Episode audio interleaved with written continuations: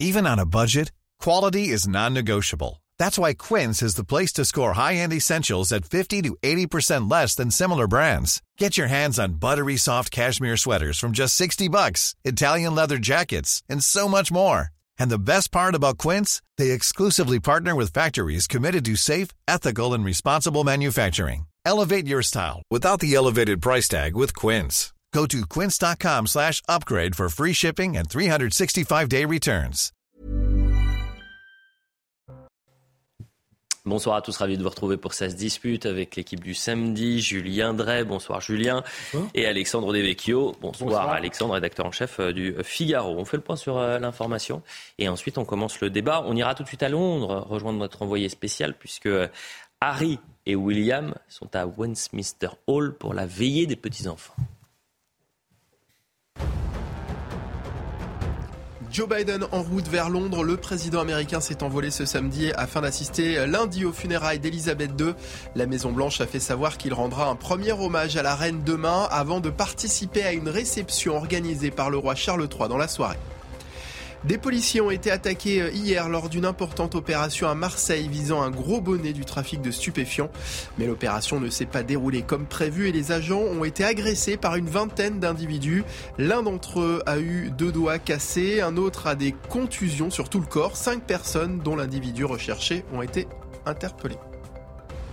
Merci. On va tout de suite euh, rejoindre Londres et voir cette image en direct. Regardez, puisque les petits euh, enfants, le prince William et euh, Harry sont donc euh, arrivés à Westminster Hall. Ils vont euh, effectuer un, tour de garde exactement comme hier et les enfants de la reine Elisabeth.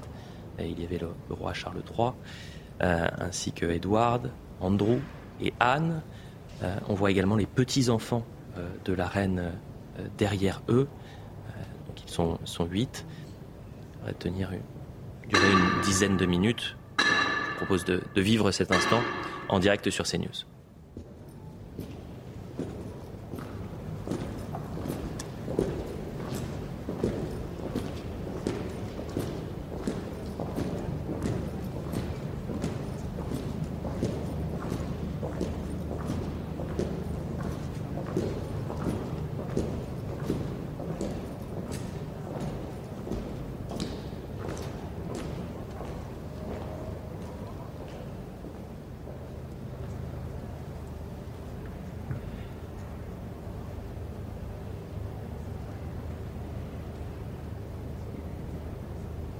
C'est difficile de ce, ce qu'il y a à l'intérieur de Westminster Hall, euh, messieurs.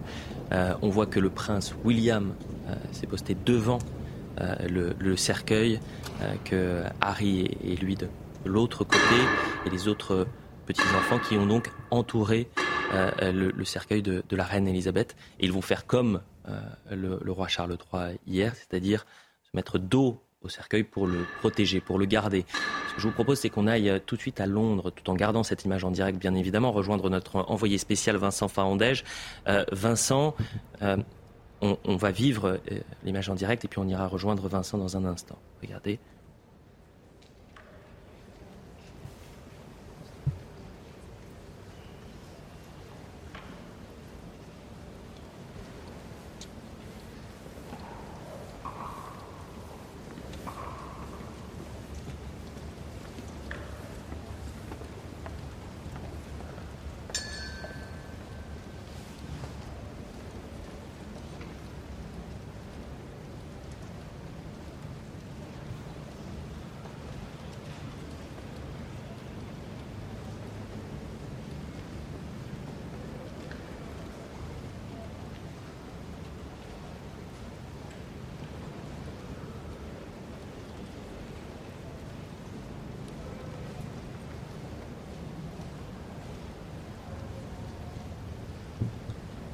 C'est un moment hors du temps, euh, puisque vous avez donc les petits-enfants de la reine qui gardent euh, le, cercueil, la, tête basse, et vous avez la, population, ces centaines de milliers euh, de Britanniques qui continuent d'affluer donc à, Westminster Hall, et qui finalement sont liés peut-être par ce moment à, à, la royauté et à la famille royale.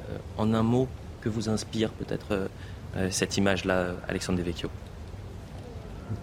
L'importance des symboles, l'importance des rites, une forme de, mythologie extrêmement puissante. De jour en jour, on, la découvre et, ça permet de s'apercevoir euh, qu'un pays n'est pas seulement euh, une entreprise ou n'est pas seulement euh, fondé sur des valeurs abstraites, mais c'est aussi un ensemble de, traditions. Et ces traditions font la force du pays et permettent de, rassembler ce pays. J'ai beaucoup entendu que ces images nous renvoyaient aussi à notre propre déclin, à notre propre manque de cohésion. Je crois que la France a aussi une mythologie très puissante qui n'est pas celle de la monarchie, mais on a une histoire euh, dont on pourrait se servir, qu'on pourrait euh, mettre en scène, un ensemble de rites. Euh, hélas, peut-être une partie de nos élites semble vouloir rompre avec cette histoire, avec ces symboles, en considérant qu'ils sont ringards, qu'ils appartiennent au passé, alors que je crois que ces symboles sont toujours importants. C'est ce qui permet à la nation d'être vivante, d'avoir une forme de, de, cohésion. Et finalement, c'est souvent en regardant vers le passé qu'on se projette le mieux dans l'avenir. Le prince William et le prince Harry se, sont donc à Westminster Hall accompagnés des six euh, cousins et cousines pour euh, monter la garde. Ça va durer une dizaine de minutes. Euh, à leur côté, alors que vous voyez à l'image le prince évidemment William, vous avez Peter et Zara. Sarah Tyndall et Peter Phillips, qui sont les enfants de la princesse Anne, les princesses Eugénie et Béatrice, les filles du prince Andrew, sans oublier Lady Louise Windsor, James euh, et, Seven, qui sont les, deux enfants du comte et de la comtesse de, de, Wessex. Julie André, quel, quel, regard vous portez sur cette oh, J'ai pas grand-chose à rajouter de plus que ce que dit euh, notre camarade de Vecchio, euh, Alexandre plutôt. oui, c'est une histoire, c'est une histoire qui est longue, c'est une histoire qui plonge ses racines de manière très profonde. L'Angleterre est une île qui s'est construite au travers de ses symboles. C'est peut-être un peu unique hein, d'ailleurs, à l'échelle de la planète. voilà, donc, vous avez raison. Est-ce qu'on peut en tirer des conséquences politiques générales euh, Si vous voulez. Mais bon, je ne suis pas convaincu. Ah, c'est unique, je pense que chaque pays a sa spécificité, mais ce que je, disais tout à l'heure, c'est que euh, nous aussi, nous pourrions avoir euh, notre histoire, nos rites, nos symboles totalement différents de ceux de, la monarchie britannique, mais je crois que c'est important pour tout pays et que c'est la forme que ça prend en Grande-Bretagne est spécifique, euh, mais ça peut prendre des formes différentes euh, selon les pays. Nous avons nous-mêmes euh, une grande nation et, une grande histoire, et, on pourrait aussi se servir davantage de, nos symboles. Et c'est vrai que ça fait maintenant près d'une semaine que nous sommes captivés. quasiment 24 heures sur 24 par, par ces images et on, a du mal peut-être aussi à, comprendre comment ces personnes depuis maintenant quasiment une semaine affluent, sont prêts à faire 24 heures de queue euh, pour, euh, pour saluer et pour rendre un, hommage à la reine qui a régné pendant 70 ans. Et c'est peut-être ça qui, ça qui la rend unique, qui a enjambé les, siècles et, connu euh, une quinzaine de premiers ministres. Julien Drey. Non, mais bon, je veux dire, l'Angleterre a ses spécificités, mais vous êtes un peu jeunes l'un et l'autre pour avoir vécu, mais moi je l'ai vécu, j'étais tout jeune d'ailleurs. Hein. La mort du général de Gaulle, ça a été un moment d'émotion énorme l'intérieur du pays, euh, avec euh, le fait qu'on n'a pas été à l'école d'ailleurs. C'était une journée euh, quand la, quand la mort du général a été annoncée. je crois que le lendemain, toutes les écoles pendant deux trois jours, et il y avait une énorme émotion. son enterrement a été un grand moment de communion. Pourquoi? Parce que c'est un personnage de l'histoire de France. Oui. Et comme c'était un personnage de l'histoire de France qui avait tous ces symboles de la, Deuxième Guerre mondiale, la fondation de la Ve République, certains aussi mai 68. Euh, bon, donc il y, a tout ça. Euh, je veux dire, la mort de François Mitterrand, qui est, pas mort dans l'exercice du pouvoir, c'est ça aussi la différence, mais a été aussi un grand moment de, communion et d'émotion, même si euh, certains n'ont pas respecté à l'époque la personnalité et l'autorité que représentait François Mitterrand. Donc il ne faut pas, je crois, euh, sur, surinterpréter ce qui est en train de se passer. C'est bien pour l'Angleterre. Euh, je pense que le peuple anglais euh, a cette longue histoire et cette longue tradition. Est-ce qu'elle est transposable de manière, systématique, de manière systémique à celle des, autres pays? Chacun a sa propre histoire. Oui, c'est ce qu'on ce qu'on disait, euh, qu'au moment du général de Gaulle, il y a eu aussi une émotion. Euh, c'est pour ça qu'effectivement, chacun a sa propre histoire et il faut simplement euh, s'en souvenir, ne pas en avoir honte. Je crois que l'émotion est liée au fait que, effectivement, vous l'avez rappelé, elle, a régné pendant 70 ans, donc elle était devenue un personnage familier pour les Britanniques, faisant quasiment partie de leur famille tout le monde la connaissait. Il y a même un pourcentage, je crois, très important de, Britanniques qui l'ont rencontrée, euh, ce, qui est, euh, étonnant. Donc c'était lié à ça. C'est lié aussi à une personnalité. Euh, tout à l'heure, Julien Drey disait à propos du, général de Gaulle qu'il avait fait l'histoire. Je pense que la reine d'Angleterre, même si elle n'avait pas un rôle directement politique, elle a eu un grand rôle d'incarnation et elle a traversé l'histoire. Bien sûr. En réalité, elle arrive après la, la Seconde Guerre mondiale et donc elle a vécu en tant que que, jeune femme. Donc c'est quelqu'un qui est euh, une grande figure du XXe siècle, peut-être l'une des dernières euh, figures du XXe siècle. Donc je crois qu'il y, a, euh, il ça aussi. Et puis il y a quelque chose qui est, à mon avis, commun et là qu'on peut transposer dans toutes les nations, mais peut-être dans toute l'humanité, c'est que les gens ont besoin d'admirer quelque chose qui leur est supérieur, de croire d'une forme de mystique. Il y a en, politique, hein, c'est d'ailleurs, je dis ça, je ne parle pas spécialement de spiritualité, je parle de mystique. C'est Charles Péguy qui, qui, montrait l'importance de la, la, mystique en politique. Il était tout ce qu'il y avait de, plus républicain euh, mm. euh, et de laïque. Euh, et, et, donc ça, je crois que c'est un, besoin commun à l'humanité. C'est pour ça que je crois que les, les politiques aujourd'hui ne devraient pas mépriser cela, regarder cela de haut. Je crois que les peuples euh, euh, ont besoin de, démocratie, d'horizontalité, mais aussi de verticalité. Et puis il y a cette, Je ne suis pas sûr que ce soit une mystique. Je pense qu'il y a besoin d'union et de rassemblement. Pas exactement la même chose. Et il y a, ça se fait souvent derrière. Dans ces, dans ces, dans ces moments-là, il y a effectivement toute une histoire, parce que chacun chaque Anglais ou chaque Anglaise avait un rapport particulier avec cette reine. Oui, mais quand il dit mystique, euh, Alexandre Devecchio, je pense qu'il parle aussi d'irrationalité. Il y a quelque chose d'irrationnel. Il, y a un, il y a un lien oui, qui moi, fait. cette rationalité, je lui préfère le je préfère l'interpréter comme un besoin d'unité, de rassemblement dans un moment mmh. de communion nationale. Voilà. Mais on est d'accord, Julien Drey. Mais ce que je, souligne, c'est que justement, pour créer l'union nationale, et, et c'est valable aussi pour la France, on l'a créée avec quelque chose effectivement de supérieur qui nous dépasse. Euh, je crois. Je crois que ça se crée avec une forme de, verticalité. C'est justement parce qu'il y a une mystique qu'il y a l'union nationale. Et pour le coup, euh, et pour rejoindre ce que vous étiez en train de dire, Alexandre Devecchio, pas n'importe où, n'importe où. Euh, il y a aussi euh, l'histoire de l'Église anglicane et il y a cette nation qui, respecte aussi ses codes et, son histoire et, ses valeurs. Et puis peut-être que quand on voit ces images, on peut aussi euh, constater que l'Angleterre donne au monde une leçon entre le faste de la famille royale, les codes et tout ce qui est très millimétré. On va le voir puisque dans quelques instants cette veillée s'interrompra comme hier aura duré une dizaine de minutes, et en même temps l'humilité, la sobriété. Euh, on, l'a commenté hier ensemble, Julien Drey, mais euh, cette image de David Beckham qui représente euh, qui est une star planétaire et qui lui aussi va faire 12 heures de queue, qui va arriver à 2 heures du matin pour se mêler à, la foule et finalement faire union, faire nation avec tous les Britanniques pour rendre hommage à la reine Elisabeth. Là aussi, on peut peut-être saluer cette sobriété-là.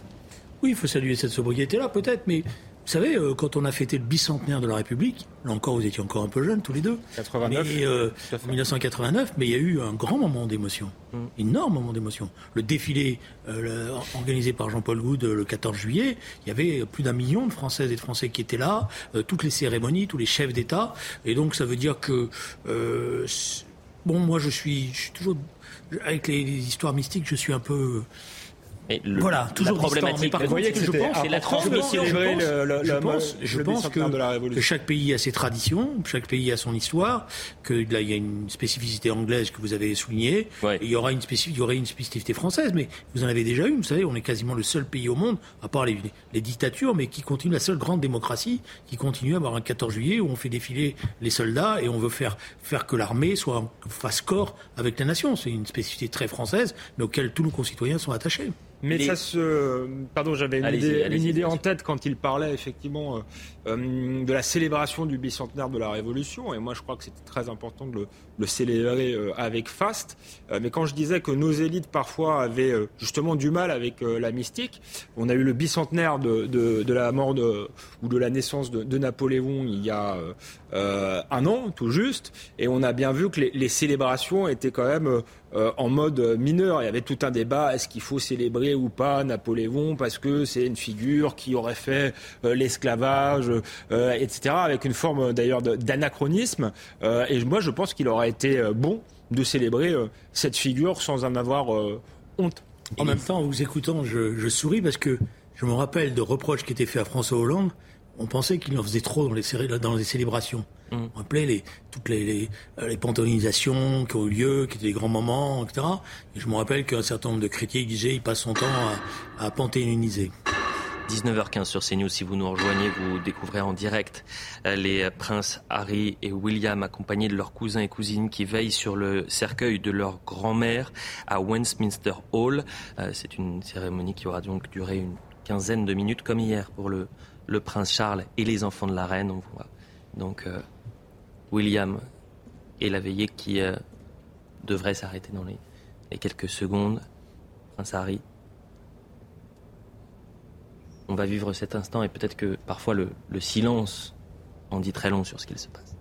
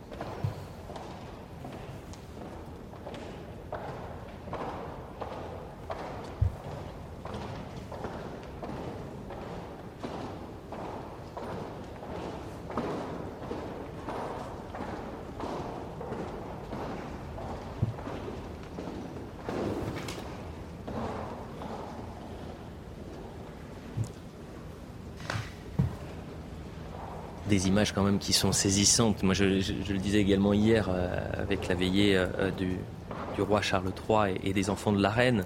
Euh, hors du temps, vous avez, moi je me mets à la place de ces Britanniques qui ont fait 24 heures de, de, queue et d'attente pour, euh, pour rendre hommage à la reine et qui se retrouve euh, quasiment nez à nez avec les, petits-enfants euh, de la reine Elisabeth et donc face au, prince William et au prince Harry. Vincent Farandège, vous êtes notre envoyé spécial depuis Londres. Vous êtes aux portes de Westminster Hall.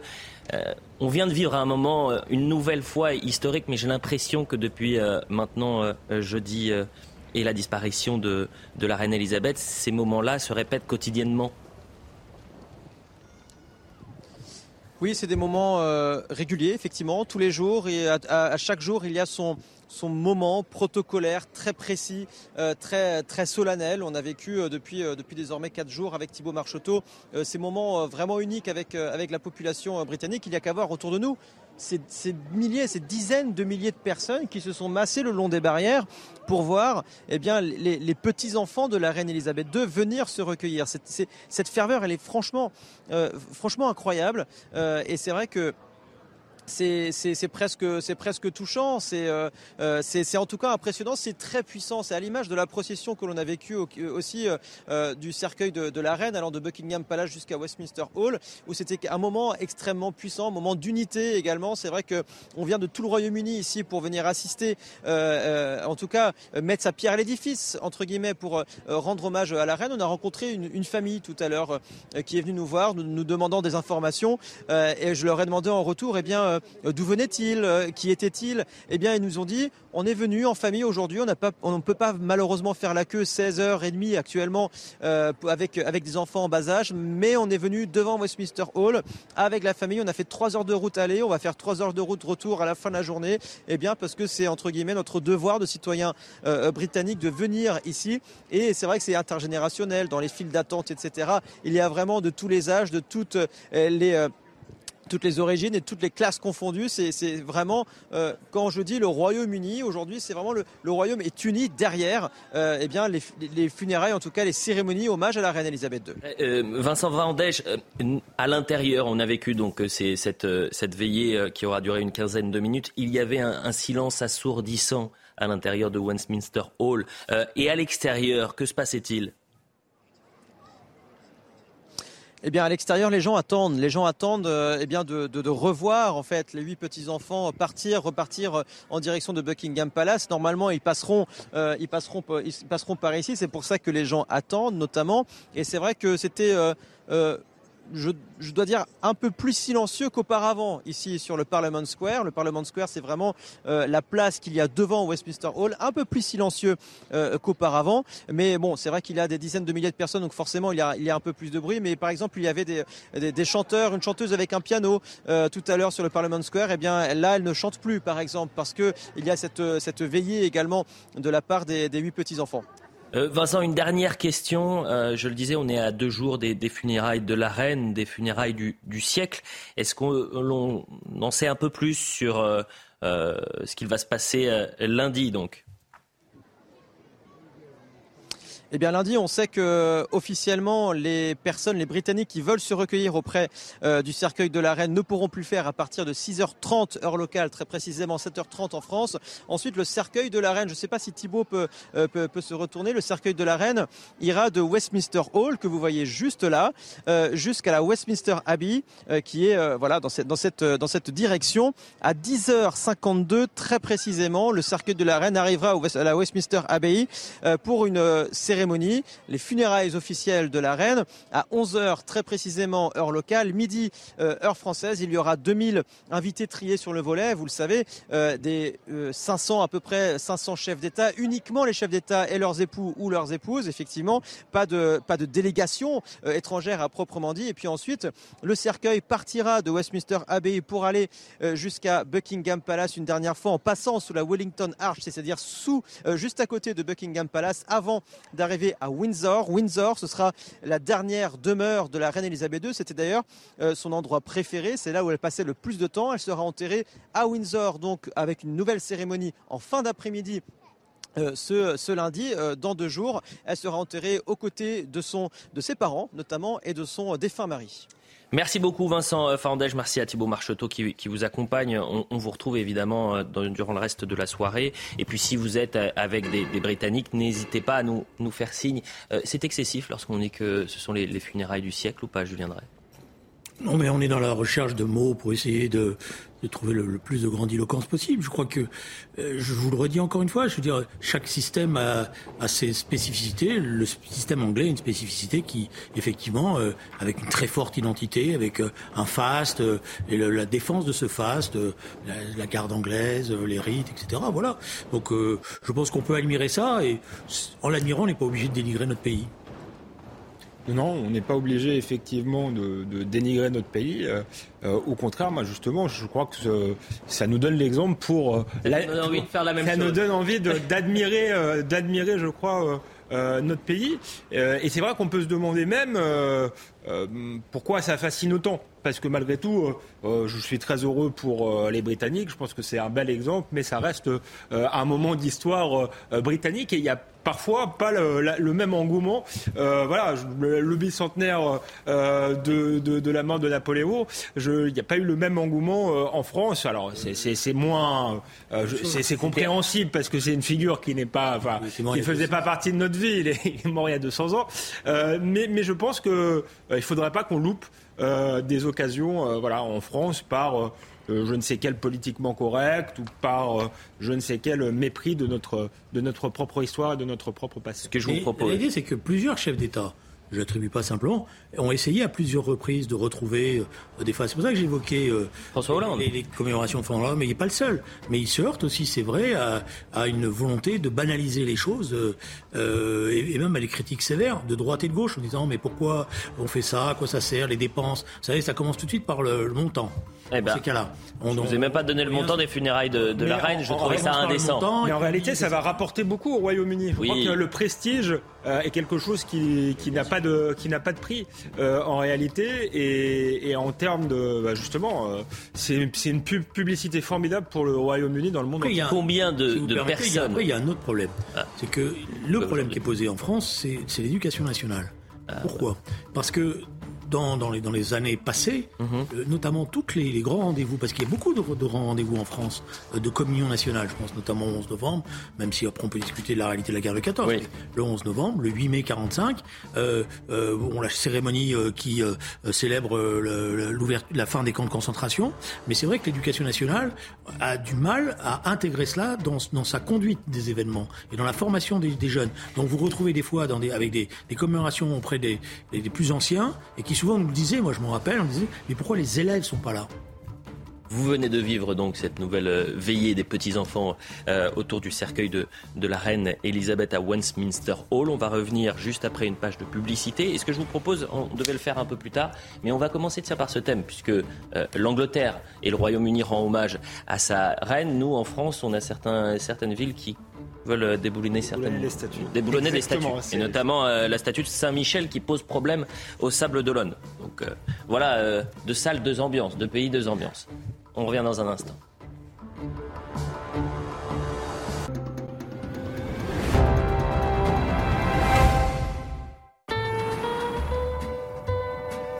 Jolie voiture. Pas mal non plus la vôtre.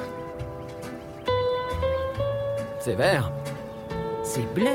Non, il a raison, c'est vert. Allons-y. Vraiment bizarre.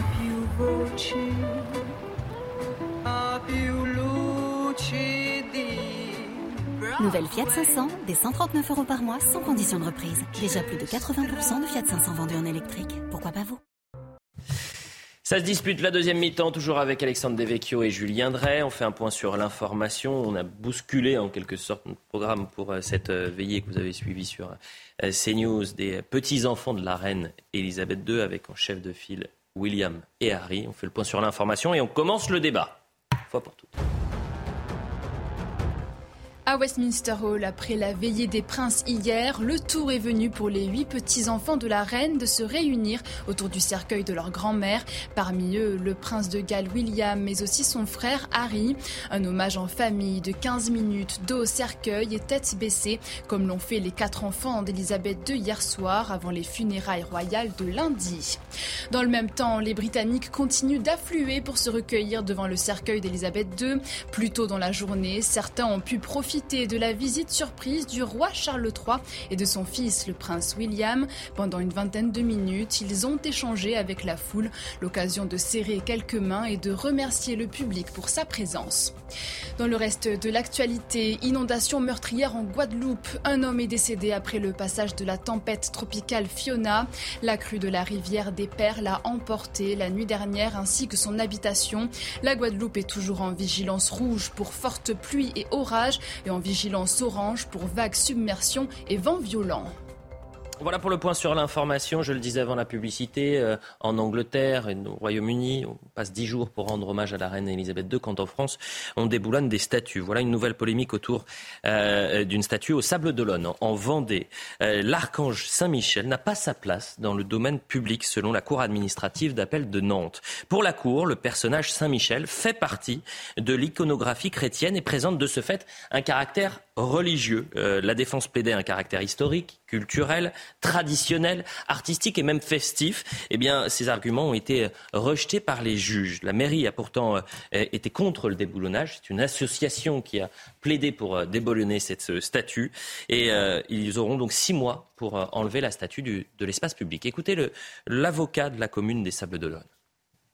Euh, l'archange euh, Saint-Michel est un ange et, c'est une figure biblique. Mais c'est plus que ça. C'est aujourd'hui, qui plus est dans une société qui est largement sécularisée, c'est devenu un symbole mixte, à la fois en partie religieux et en partie profane.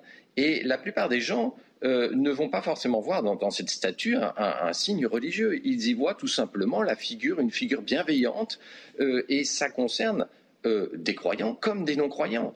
Euh, on sait très bien que l'ange, la figure de l'ange, se retrouve dans une littérature profane, dans des films, et qui n'ont absolument rien de religieux. Donc je crois qu'aujourd'hui, euh, il y a un décalage entre cet arrêt de la Cour administrative d'appel de Nantes et la réalité de la société. un signe n'est pas perçu de la même manière selon les époques. En 1910, tout le monde aurait vu un signe exclusivement religieux dans cette statue. Aujourd'hui, la plupart des gens n'y voient pas un signe religieux, ils y voient un signe culturel. Julien Drey, signe religieux, culturel C'est un signe religieux, mais c'est aussi un signe culturel. Moi, je crois que l'argumentation de l'avocat est, est n'a rien à rajouter. Je ne comprends pas comment un juge administratif euh, en arrive à ce type de conclusion, ou alors c'est qu'il a, il avait peut-être euh, trop arrosé son repas avant de prendre la décision. Mm. Si vous me permettez cette remarque désagréable, mais s'il veut, j'ai d'autres euh, arrêts plus importants à rendre que ce genre d'arrêt-là. Alexandre Devecchio.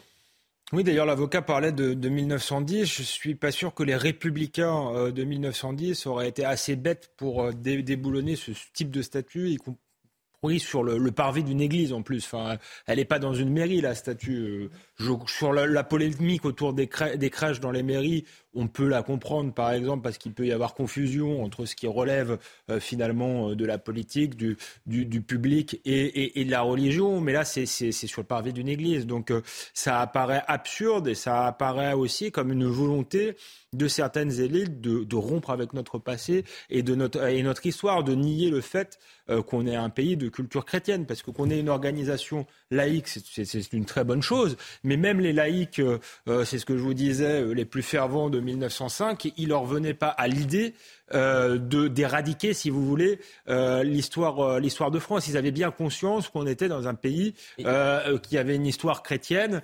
et qu'il était normal qu'il y ait des traces de cette histoire dans l'espace public. Sinon, c'est la révolution culturelle chinoise. En fait, c'est à, à ça qu'on qu'on assiste. Et il faut ajouter à ça ceux qui déboulonnent vraiment les statuts de manière sauvage pour, parce que euh, la statue de Colbert serait euh, esclavagiste, parce que ah, celle de Voltaire à Paris, on a le cas à Paris, euh, Voltaire serait islamophobe. donc il y a une volonté aussi de noircir l'histoire de France et d'en faire une, page blanche, de faire de notre pays une page blanche. Un dernier tour de table parce que je veux qu'on avance, mais on est face en fait à un juge administratif qui fait quoi? Du droit ou de la, de la politique? Qui fait de l'idéologie. De l'idéologie. Et, et, si on veut élargir le débat, moi j'en ai assez que le droit s'immisce dans des questions euh, politiques. Euh, non, mais je pense que le juge en la matière, après, je ne suis pas un spécialiste dans le détail, mais je suis vraiment euh, stupéfait de ce, de ce, type de décision d'un juge administratif. Bon, c'est pas la première fois qu'on est surpris par une décision de justice administrative. on peut être surpris à chaque fois. c'est vrai. Euh, et on peut même protester à chaque fois. On n'est pas obligé de s'habituer à ce type de choses. je pense que ça choque profondément par rapport à notre histoire, ce qu'elle représente. Parce que si on se met à discuter de tout ça, euh, il restera plus rien. Euh, voilà, euh, ça fait partie d'une histoire. C'est pas pour ça que, en plus, c'est des, des, des c'est des statuts qui ont souvent un centre artistique important auquel on peut adhérer par ailleurs sans être obligé d'adhérer à une religion. Bon, donc euh, euh, je dirais d'un certain point de vue que dans ce cadre-là, j'espère que la mairie ne va pas s'en arrêter là. Et donc elle a une chose simple, elle fait un référendum sur la ville, et c'est au peuple de décider. Ah bah tiens, vous voyez que le référendum, parfois, pour, euh, pour faire face aux juges, c'est quand même une bonne solution. On arrive à, la même conclusion, parce que souvent, j'ai dit sur d'autres questions où les juges, notamment en matière d'immigration, à mon avis, se mêlent de ce qui ne les regarde pas, que la seule solution était de faire un référendum pour en, faire appel justement à la souveraineté euh, euh, populaire et leur clouer le bec. Je crois qu'effectivement, je viendrai, c'est la seule solution aujourd'hui, parce que les juges, voilà, s'arrogent un pouvoir en réalité qu'ils ne devraient pas avoir. Ils devraient être la bouche de la loi et ils font de plus en plus la loi, s'érigent quasiment en gouvernement alternatif et souvent en plus pas pour la bonne cause, parce que je suppose que ce juge pense que déboulonner une statue, ça participe au vivre ensemble euh, et euh, voilà. Au respect de la laïcité. Au respect de la laïcité. je crois que c'est exactement le contraire, que pour intégrer les gens, euh, voilà, tout le monde peut se reconnaître dans la beauté de la statue, même sans avoir de conviction religieuse. Je vois la rapidité intellectuelle d'Alexandre qui veut tout de suite essayer de tirer la, couverture à lui en disant si on fait un référendum là, il faut faire un référendum sur toutes les questions et surtout sur les miennes, celles qui m'intéressent. Là, on est, c'est une consultation municipale et dans les consultations municipales c'est normal qu'on demande à la population ce qu'elle en pense. Et c'est arrivé il y a quelques mois, euh, encore en, Bretagne, je crois, où le maire voulait déboulonner une statue, euh, les associations. C'est arrivé à Caen même. À Caen, à Caen aussi. à Caen sur la statue Jeanne d'Arc. Mais vu que vous faites la transition sur faut-il un référendum pour les questions migratoires, et c'est ça qui me plaît en travaillant avec vous deux, c'est que je, peux jongler. Je voulais vous parler de Marseille et des, des violences à Marseille, mais à Calac, euh, dans les Côtes d'Armor, vous avez une commune de 2200 habitants. Et il y a un projet qui divise la population, c'est-à-dire que cette commune est divisée vraiment en deux euh, au sujet de l'accueil des réfugiés. Et vous avez eu ce samedi deux manifestations, euh, une pour l'accueil et une contre l'accueil des réfugiés. tout s'est passé dans le calme, mais avec un, dispositif de sécurité renforcé. Je veux qu'on écoute les habitants de Calal et vous allez voir la, la différence entre les deux. Écoutez. On a fait une heure de route pour euh, nous porter solidaires des habitants de Calac et des Côtes d'Armor, de toutes les régions de Bretagne. Voilà, tout simplement parce qu'on veut que la Bretagne reste la Bretagne et que la France reste la France, c'est tout. Je veux protester contre euh, ceux qui souhaitent euh, ne pas accueillir des réfugiés. Euh, avec des tests complètement stupides comme le, grand remplacement. À Calac, ici, le grand remplacement, c'est une absurdité en soi déjà, mais à Calac encore plus. C'est un village qui est en train de, de mourir et il meurt euh, aussi euh, du fait des politiques passées et qui datent. Leur projet de revitaliser la commune, ça ne peut être qu'une bonne chose. On n'aura pas le temps d'entendre le maire de Calac, mais qui dit mais c'est un très bon projet. Et d'ailleurs, euh, ils vont arriver, ces familles vont arriver, très rapidement, elles vont pouvoir travailler. Sauf que euh, quand vous écoutez aussi les témoignages des habitants, ils disent mais attendez, euh, nous, on a un taux de chômage majeur, on est en grande difficulté, aidez-nous d'abord, et ensuite on aidera les autres il y a un certain nombre de villages, de zones en France qui effectivement souffrent d'une forme de paupérisation, du fait qu'il y ait de moins en moins euh, euh, d'habitants. Mais est-ce que la réponse est d'importer euh, des gens venus d'ailleurs ou de faire en sorte que les gens qui vivent dans ces villages, les jeunes notamment, trouvent du travail pour y rester, aient de bonnes conditions pour s'y installer, pour y vivre? Je crois qu'on pourrait chercher ces solutions-là euh, plutôt que de, substituer une population à une autre. Si on veut effectivement nourrir la thèse du grand remplacement, je crois qu'on ne peut pas mieux, euh, mieux s'y prendre. Euh, moi, je crois qu'il y a quand même une réticence de la part d'une partie de la, population qui se dit certes, dans nos régions, on n'est pas du tout dans un phénomène de basculement démographique ou de ghettoisation, mais on a quand même l'exemple euh, d'autres d'autres régions en France où ça se passe mal, où la cohabitation euh, se passe très mal, et, mm. on n'a pas forcément envie euh, de reproduire les mêmes choses chez nous. il est vrai qu'il y a souvent un lien, hélas, entre insécurité et immigration, et on peut comprendre effectivement les réticences d'une partie de la population. Peut-être que là, le référendum local, leur demander réellement leur avis, serait une, une, une, bonne chose. C'est pour ça que j'ai mis ce sujet-là. Et je crois aussi que euh, peut-être qu'il y a une quinzaine d'années, vous m'auriez dit il faut mieux répartir les migrants, comme l'a dit le président de la République euh, euh, avant-hier. je cherchais il y a quelques jours. je vous aurais dit oui, il faut de la mixité, il faut mieux les répartir. Mais je crois qu'on est arrivé euh, à un tel chaos aujourd'hui, une si mauvaise gestion de l'immigration dans certains quartiers, dans certains lieux euh, en France, que euh, on peut plus y être favorable aujourd'hui parce qu'on a vraiment, on aurait vraiment l'impression qu'on disperse, si vous voulez, euh, les problèmes. Et je crois qu'on est arrivé à un stade, à un seuil d'immigration où l'urgence, c'est de faire baisser les flux, d'intégrer ceux qui sont là. Euh, plutôt que de continuer les flux et puis de se dire on va aller mieux les répartir, on va les répartir sur toute la France. Le, risque, c'est de répartir les problèmes sur toute la France. Julien Drey, référendum ou non sur la question migratoire si vous voulez qu'on débatte que de ça, on va débattre de ça euh, en permanence et ça devient obsessionnel sur cette chaîne par moment. Euh, donc vous comprenez que on va, si vous, un jour ou l'autre, cette question. De toute manière, il y a des référendums quand on fait des élections nationales, il y a, il y a des, des, candidats qui défendent un certain nombre de thèses sur l'immigration. C'est une forme de référendum. À partir du moment où ils ne sont pas plébiscités, je pense à Eric Zemmour, et qu'ils se ramassent comme ils sont ramassés, c'est une forme de référendum mmh. que vous admettez. Bah, J'admets aussi le, ramassage du Parti socialiste également. mais je ne savais, pas que vous étiez défenseur d'Eric Zemmour à ah ce bah, point. Je défends personne. J'essaye d'être équilibré. Oui, ça n'a rien à voir avec Eric Zemmour. le général de Gaulle était pour. J'ai pas bien le référendum existait avant Eric Zemmour. Euh, J'essaye toujours d'être équilibré, euh, cher Julien. Non, non, mais moi, je la question qui est posée, elle est simple. Parce que moi, je veux bien qu'on dise, euh, euh on va pas accueillir ces, ces gens. C'est pas des situations irrégulières. Hein. C'est des réfugiés. Voilà, il y a des réfugiés, on a un statut, etc. On va les mettre où sinon? On va toujours les mettre dans les mêmes endroits. C'est-à-dire, c'est les mêmes communes qui vont toujours avoir à supporter tout les charges.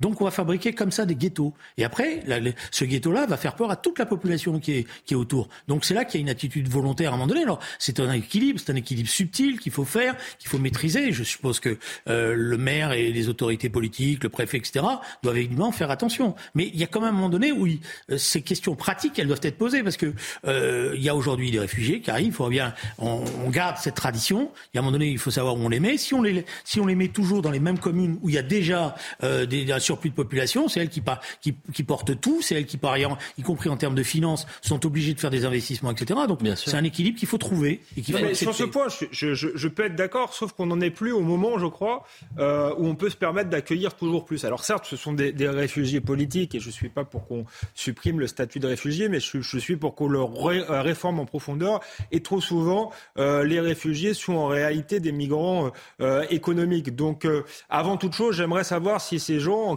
quel est leur statut réel Pourquoi ils sont réfugiés politiques Est-ce que ce sont des militants politiques dans leur pays directement euh, menacés euh, ou pas? Si c'est le cas, on, peut discuter, mais comme le, système est dévoyé, si vous voulez, euh, ça, crée des réactions comme celle-ci. Et je crois que l'urgence, quand même, plutôt que de déplacer les, populations, c'est de limiter les flux et déjà d'intégrer euh, les personnes qui sont là et euh, qui ne repartiront pas euh, et qui sont malheureusement parfois pas pas pas intégrées, qui qui sont responsables des problèmes d'insécurité dans le pays, de communautarisme, etc., communautarisme, etc. D'accord, mais pratiquement là, moi je veux bien, on peut faire des théories sur et tout. Pratiquement, mais je, je, je suis d'accord, on peut faire des théories, on peut en construire, on peut parler pendant des heures de ces choses-là. La question elle est simple. Vous avez un certain nombre de réfugiés parce que moi dans ces débats-là, il y a un moment donné où j'ai un certain agacement parce que euh, il faut, faut se mettre à la place de ceux qui gèrent.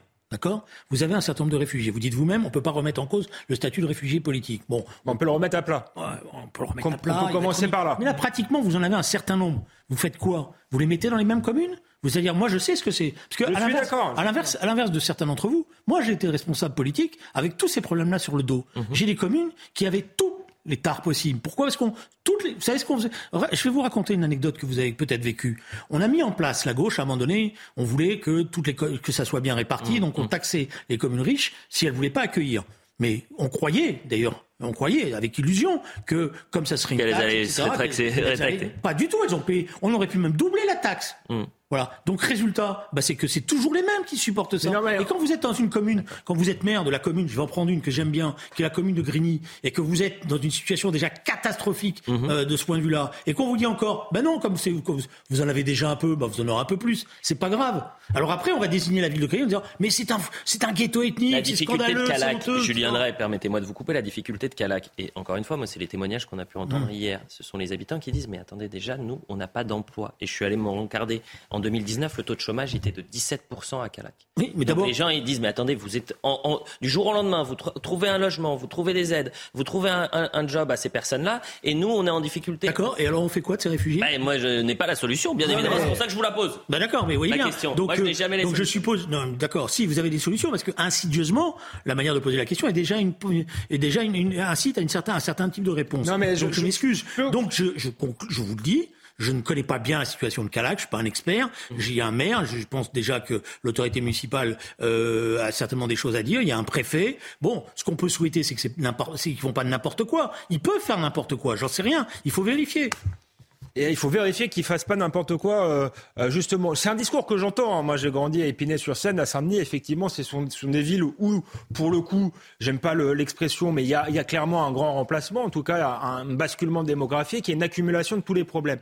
Donc, je comprends effectivement euh, qu'il faut pas en rajouter dans ces, communes-là. Mais la, meilleure moyen d'en rajouter est quand même de, de limiter les flux. Alors, les réfugiés politiques, c'est très particulier, mais ça devrait être un nombre marginal de.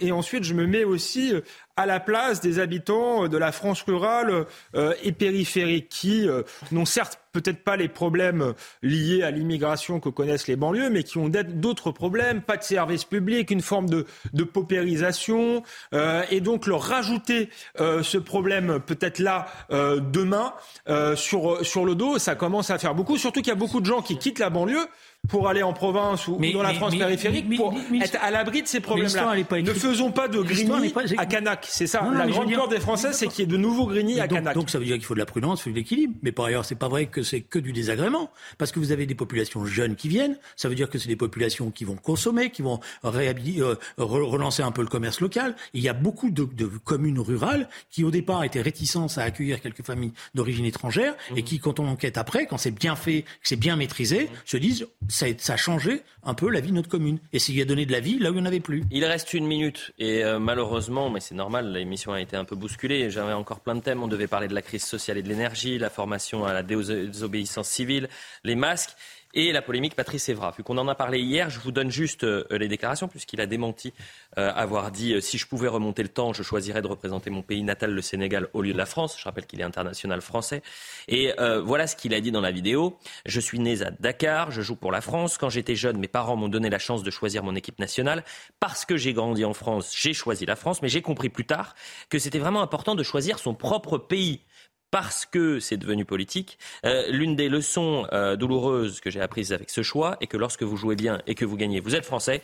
Lorsque vous perdez et que vous êtes euh, et que vous n'êtes pas bon, vous êtes sénégalais. Est-ce que vous avez l'impression qu'il fait une sorte de clarification de ses propos ou un démenti Non, je dis que c'est une c'est plus complexe que ce qu'on me disait hier. Parce qu'on voit bien qu'il introduit des nuances euh, dans, dans ses propos, euh, que c'est un vécu qu'il faut prendre en considération. Euh, euh, euh, Il y a un certain nombre de footballeurs, quand ils, moi je l'ai entendu, hein, je, je veux dire autour de moi, on les on les traite pas forcément toujours comme des citoyens français. Quand ils jouent bien, on dit qu'ils sont des champions, mais après euh, j'ai entendu des, des, des, des réactions désagréables. Bon, donc c'est un vécu qu'il faut prendre en considération, mais il ne crache pas sur la France. En 30 secondes. Moi, je n'ai jamais entendu personne en renvoyer euh, Patrice Evra à ses origines sénégalaises. On a parfois dit, par exemple, pendant la grève de Knaïssa, où il était en tête de cette grève, qu'il n'était pas digne peut-être d'être capitaine de l'équipe de France, mais ça n'avait rien à voir avec ses, ses origines, c'était simplement euh, son, son comportement. S'il veut être totalement cohérent, j'ai envie de dire qu'il aille vivre au Sénégal. Il ne me semble pas qu'il... Et vous dit, Si vous, attendez, si vous vous dites- dites que c'est important, son pays Non, euh, natal il- est plus il- important il dit que qu'il le aime les deux. euh, Dans une vidéo, il dit qu'il aime les Attention, deux. parce que il on m'a proposé à l'époque, j'avais 15 ans, c'est après à l'expérience que les choses sont plus compliquées. Donc vous pouvez pas lui dire aujourd'hui, t'avais qu'à retourner au Sénégal, puisque Non, non, mais maintenant qu'il est, maintenant qu'il riche, il pourrait faire euh, vivre son pays d'origine s'il y tient tant que ça. Mais j'ai pas envie de faire le procès de Patrice Evra. Je crois que son exemple est symptomatique du problème de certains binationaux qui ne savent pas où ils sont. Donc ça pose le problème de la binationalité, encore une fois, et de l'intégration. Je suis obligé de vous couper. L'émission était un peu bousculée par les- la veillée des, des petits-enfants de la reine. Dans un instant, c'est Mathieu Boccoté euh, pour Face à Boccoté. Et nous, on se retrouve à 21h pour Soir Info Week-end. Julien Drey, à demain pour Ça se dispute. On aura des retraites. Aussi.